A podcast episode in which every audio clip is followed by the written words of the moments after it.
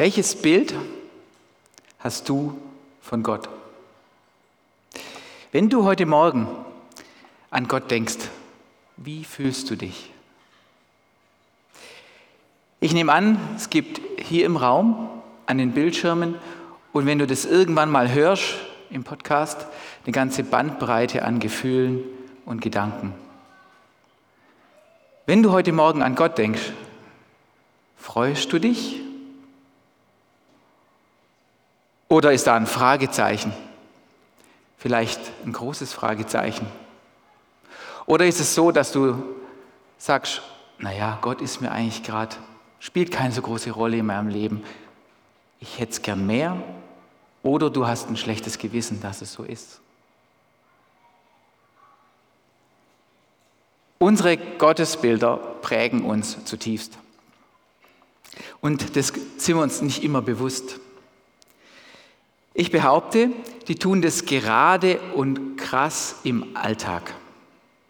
Heute Morgen sind wir in der Kirche und ähm, es ist so ein bisschen nerdig, sich am Sonntagmorgen in die Bibel, äh, zu, mit der Bibel zu beschäftigen. Und da ist es klar, da geht es um Gott.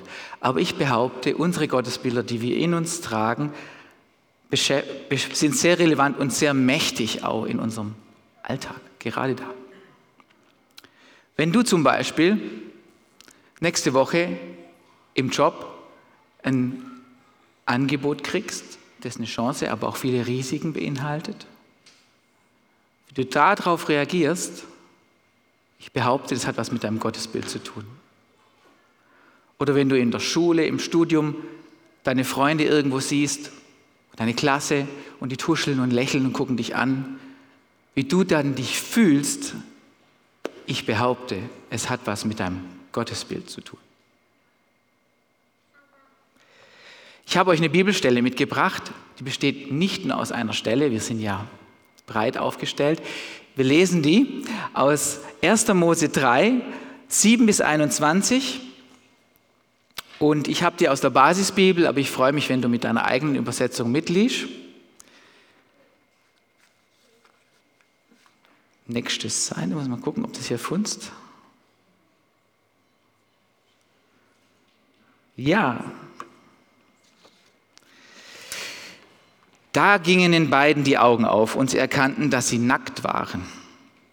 Sie banden Feigenblätter zusammen und machten sich Lendenschurze. Als am Abend ein kühler Wind blies, ging Gott der Herr im Garten umher.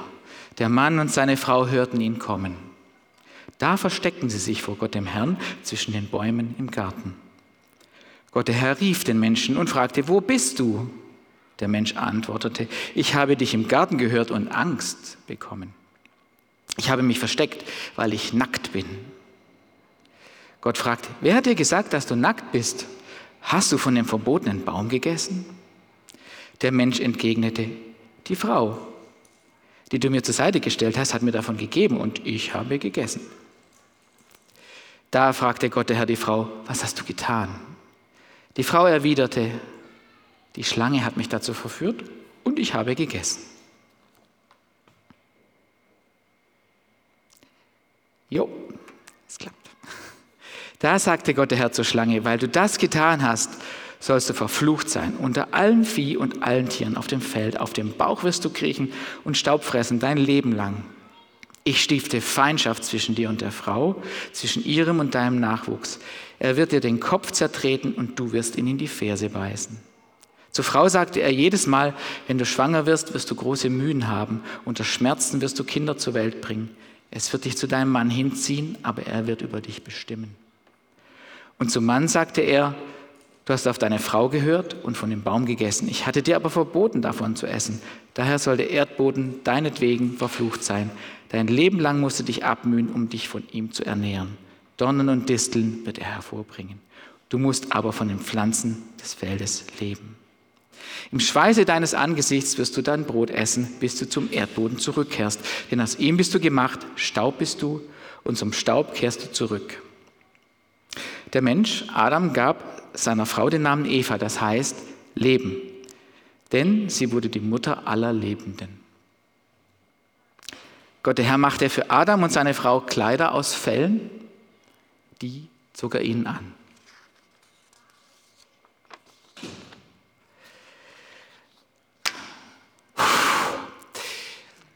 Diesmal kann ich mich nicht aufs Predigteam berufen, weil ich habe die Stelle selber rausgesucht. Ähm, und äh, sie ist krass.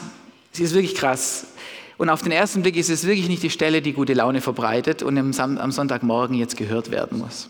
Aber in dieser Stelle steckt extrem viel Gutes. Und ich habe sie deswegen rausgesucht, weil sie für mich was ganz Persönliches, weil ich eine persönliche Geschichte mit dieser Stelle habe. In dieser Stelle ist mein Gottesbild geprägt worden, in vielen Aspekten, aber in einem besonders. Und dahin, deswegen habe ich die rausgesucht, das möchte ich mit dir teilen. Unser Gottesbild, wie das uns im Alltag beeinflusst, das merkt man nicht so oft. Ne? Aber wo wir es merken, ist in den extremen Zeiten unseres Lebens, in den Krisenzeiten.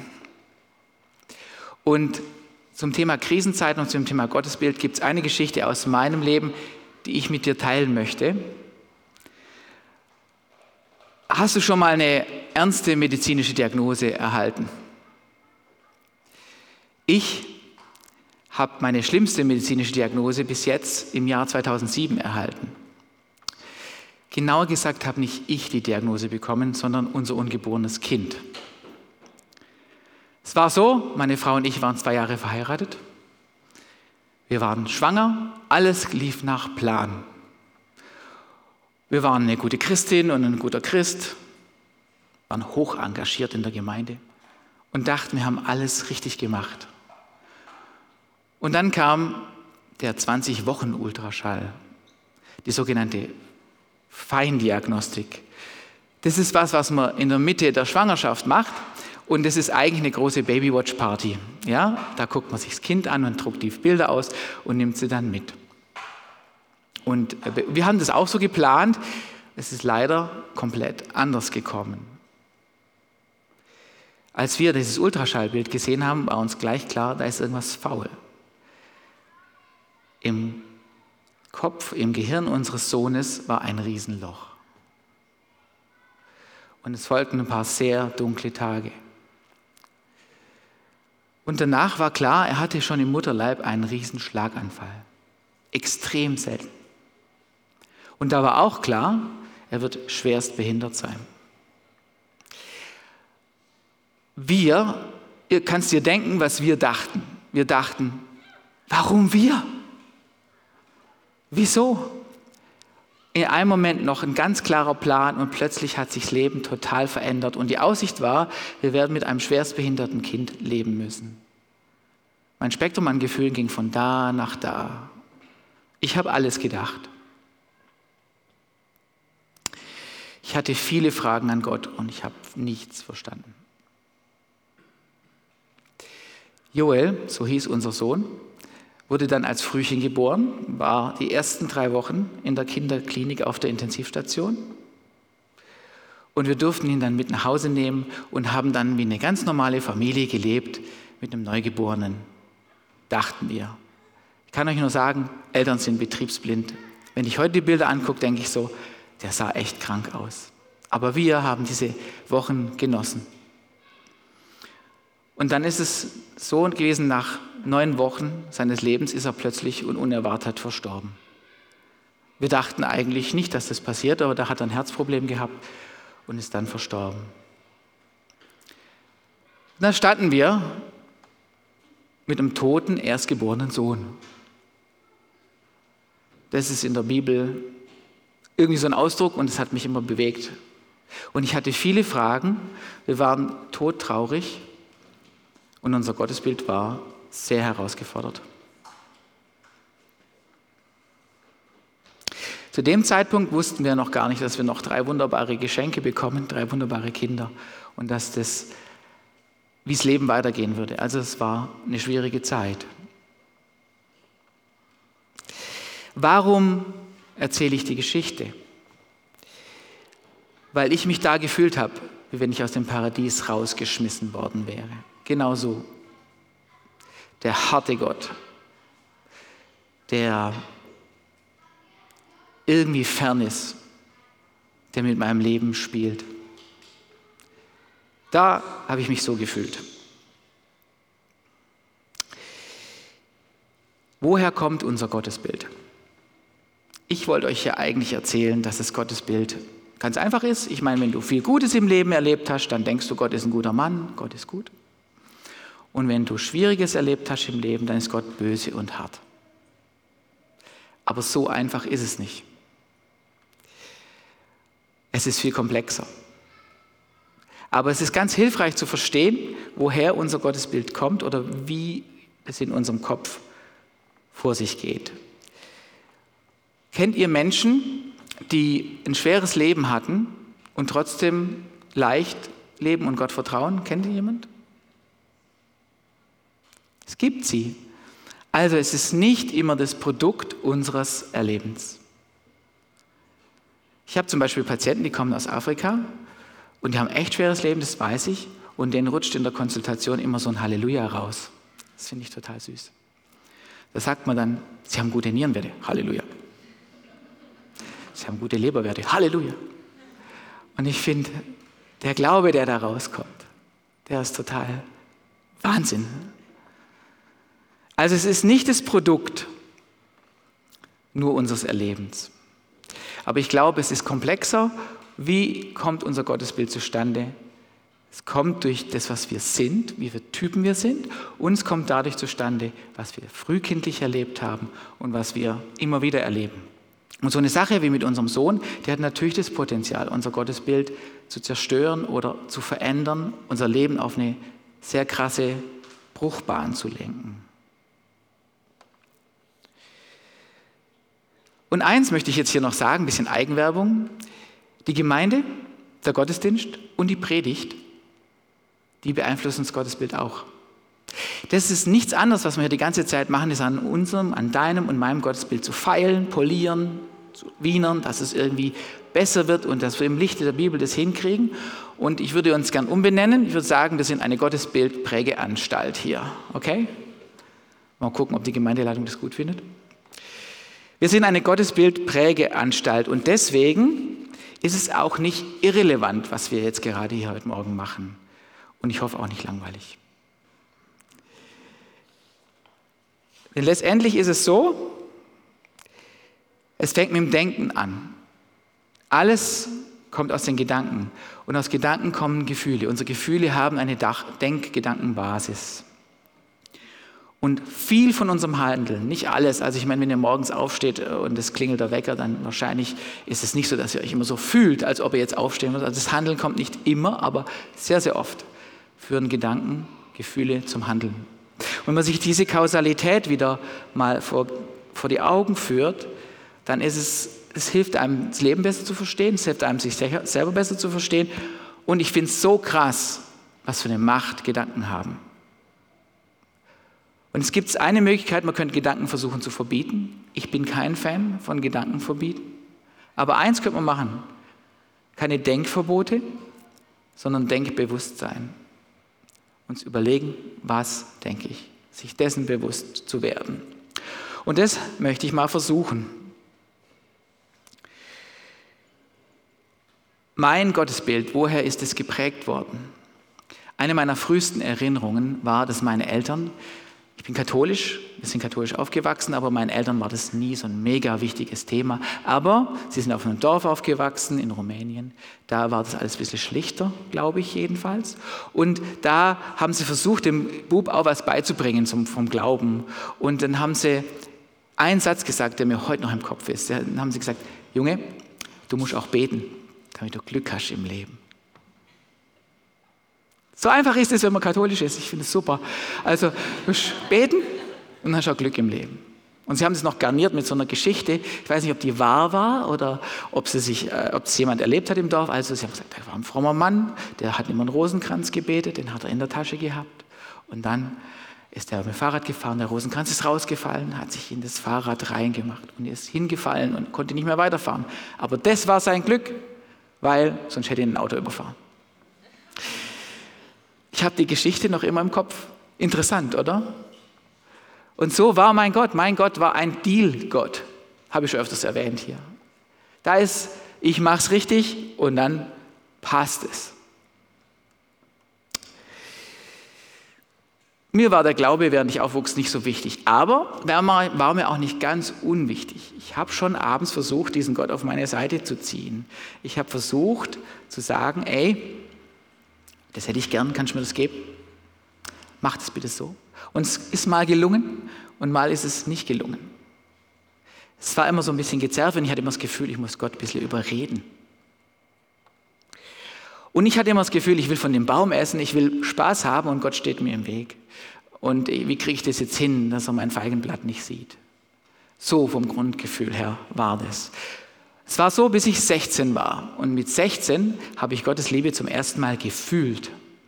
Ich habe gespürt, dass Gott mich liebt. Und ich hab, kann ernsthaft sagen, ich glaube, das Evangelium da zum ersten Mal verstanden, nämlich, dass es um großen Austausch geht. Mein Unvermögen, mein Unversagen, meine Schwäche gegen seine Stärke, gegen sein Blut, sein Leid. Und dass das völlig umsonst ist. Also ich weiß, für euch ist das kein Problem, ihr seid alle brave Lutheraner, aber für einen Katholiken war das der Knaller. Ich muss nichts machen. Und ähm, was mich wirklich getroffen hat, war diese, diese unverdiente Gnade. Auf einmal war der Glaube nicht mehr nebensächlich, sondern hat mein Leben bestimmt. Tatsächlich, so hat es mich getroffen. Damals gab es eine christliche Band, die ähm, traue ich mir nur so zu sagen, aber die hieß Petra. Ich weiß nicht, kennt ihr irgendjemand? Ja. Also da gab es ein Lied, das hieß Heal, Hit You Where You Live. Ja. Und genauso war es. Hat mich wie ein Bus getroffen, wo ich lebe. Auch wenn die schlecht abgemischt war, habe ich mir sagen lassen, aber auf jeden Fall die Band hat mich ziemlich beeinflusst. Genau. Aber mein perfektionistischer Gott war nicht ganz weg. Mein, ich hatte diese Gnade, die habe ich ab und zu gespürt, aber jetzt hatte ich was Neues, nämlich seine Heiligkeit. Und da konnte ich richtig danach streben. Kann man sich bemühen. Mein Gott war keiner, der fünfe gerade sein lassen konnte. Und im Nachhinein, glaube ich, ich war derjenige, der fünfe nicht gerade sein lassen konnte.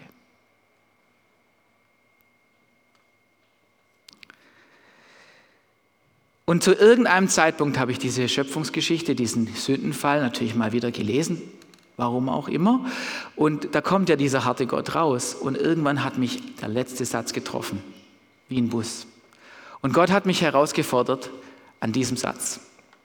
Und dieser Satz ist, Gott der Herr machte für Adam und seine Frau Kleider von Fellen und die zog er ihnen an. Und ich, zwei Sachen möchte ich euch da sagen. Erstens, wenn es noch nicht klar war, an diesem Satz wird es klar, Gott ist ein Schwabe. Ja? Er nimmt das Feigenblatt Klump und macht was Gescheites.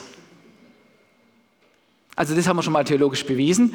Und das Zweite war, er hätte es nicht machen müssen. Also die haben es selber sich eingebrockt. Das war völlig unverdient.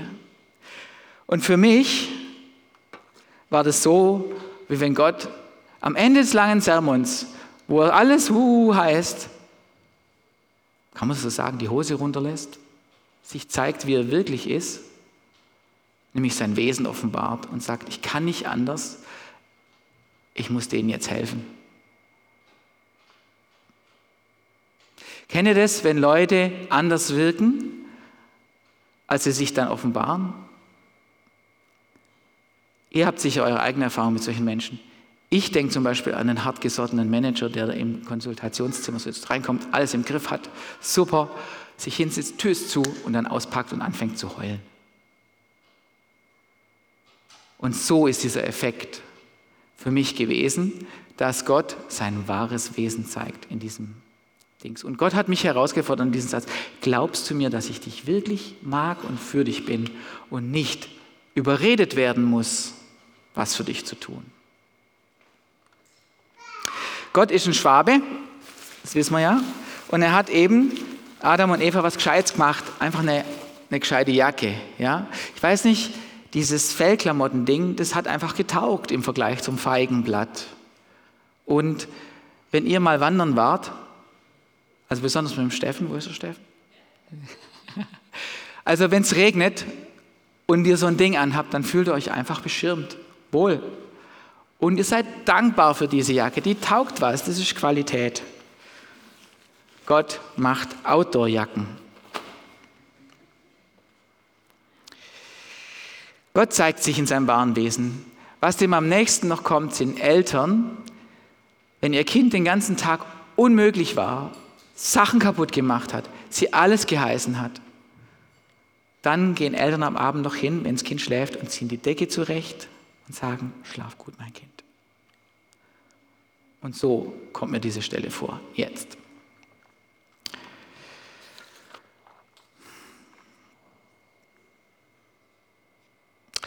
Bei Joel hat uns Gott auch Fellklamotten gemacht. Also wenn wir uns nachher im Kaffee treffen, dann braucht er nicht in Tränen ausbrechen.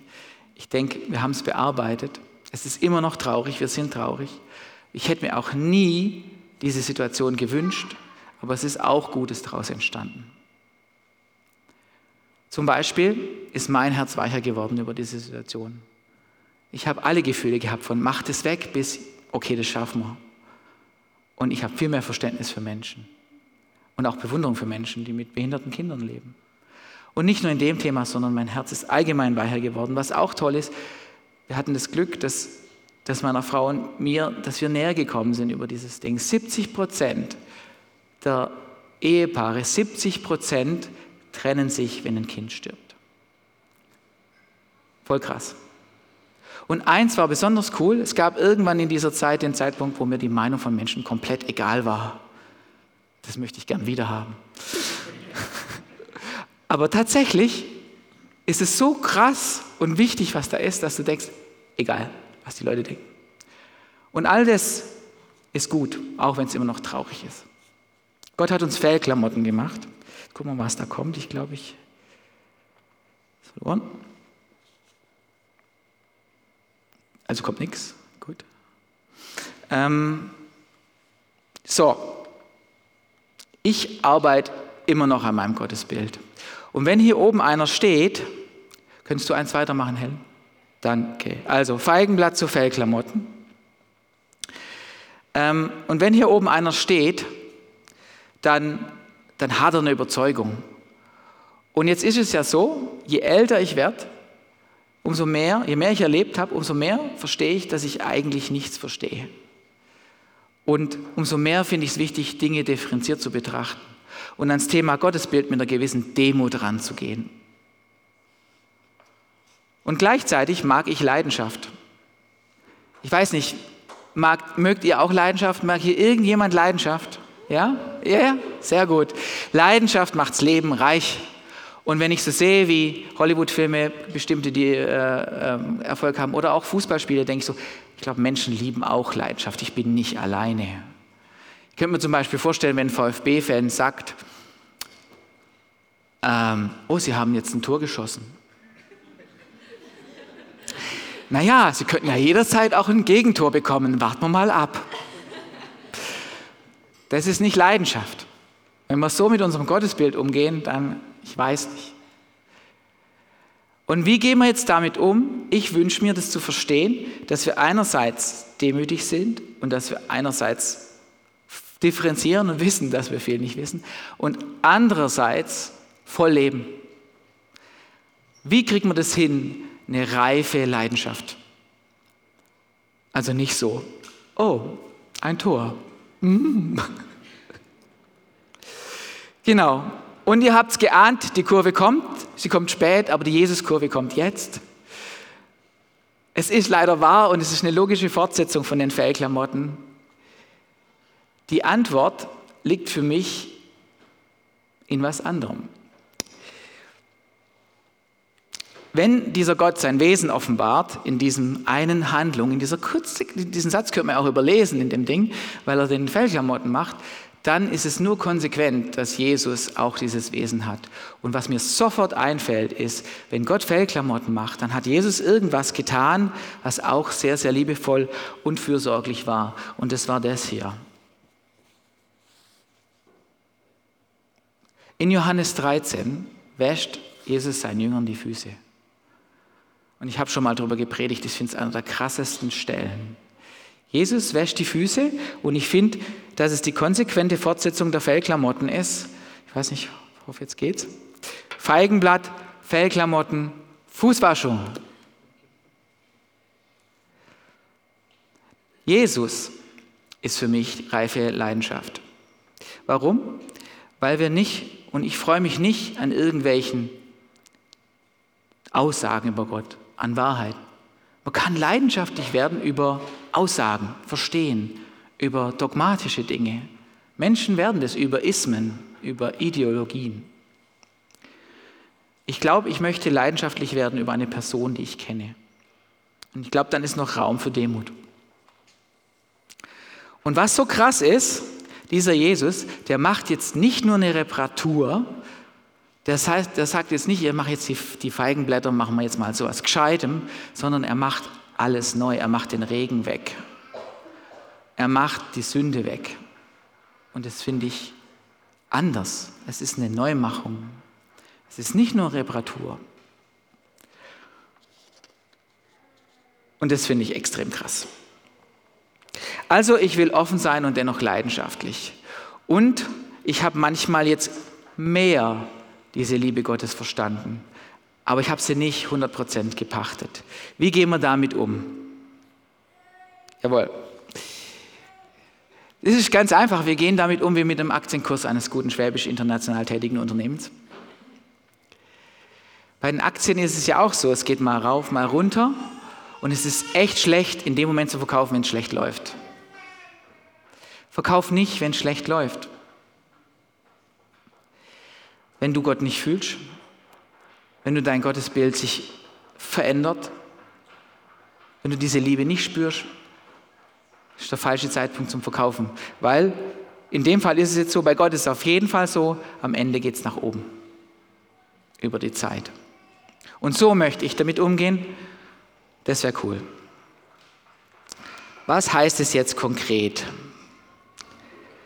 Ich wünsche mir, zwei Sachen möchte ich dir noch mitgeben. Das erste für dich persönlich. Wenn das Gottesbild so tief ist und so dich so bewegt im Alltag und deine Reaktionen so beeinflusst, dann lade ich dich ein, dir damit darüber Gedanken zu machen. Und damit meine ich jetzt nicht, dass jetzt jeder seine psychotherapeutische Session für sich selber macht und sein Gottesbild disseziert.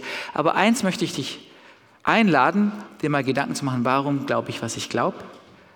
Warum fühle ich, was ich fühle? Und warum handle ich, wie ich handle? Und ganz konkret könnten wir das so machen, dass man in der nächsten Woche mit jemandem, dem man vertraut, mal darüber redet. Warum? Weil ich möchte, dass ich in der Situation, wenn die Chance da ist, die ergreife oder weise absage, dass ich innerlich reif bin. Weil ich möchte, wenn die anderen irgendwie über mich zu reden scheinen, sehr gut zu reagieren und mich nicht angegriffen fühlen, etc., etc. Ich glaube, es ist total wichtig, dass wir eine gesunde Jesus-Nachfolge haben und die fängt, und hört, fängt an und hört auf mit unserem Gottesbild. Und ich freue mich dann drauf, wenn du jetzt, der du, die du, der du heute hier sitzt, mir in sechs Monaten oder in zwölf Monaten die Geschichten erzählst, was du erlebt hast. Ich würde es mir sehr wünschen. Und zweitens für uns als Kesselkirche, ich glaube, wir brauchen ein reifes Gottesbild. Ich glaube, wir brauchen ein heiles Gottesbild. Ich glaube, wir müssen uns auf diesen Zickzackkurs immer nach oben bewegen und versuchen, Gott zu erfassen. In dem Bewusstsein, dass wir es nie ganz machen werden. Für das, was kommt, wenn wir ins Neuland Martinskirche gehen und wenn wir ins Neuland unserer inneren neuen emotionalen Erfahrungen gehen, dann glaube ich, werden wir da gut bestehen, wenn wir ein heiles Gottesbild haben. Und das wünsche ich dir. Ich wünsche dir ein Gottesbild, das dich prägt, das dein Denken, Fühlen und Handeln gut bestimmt. Gott zeigt sich in seinem Wesen als guter Vater und als gute Mutter. Und auch wenn viel noch geheimnisvoll bleibt, wünsche ich dir, dass du erlebst, wie Gott dir gescheite Klamotten macht und wie Jesus dir die Füße wäscht und dich neu macht. Amen.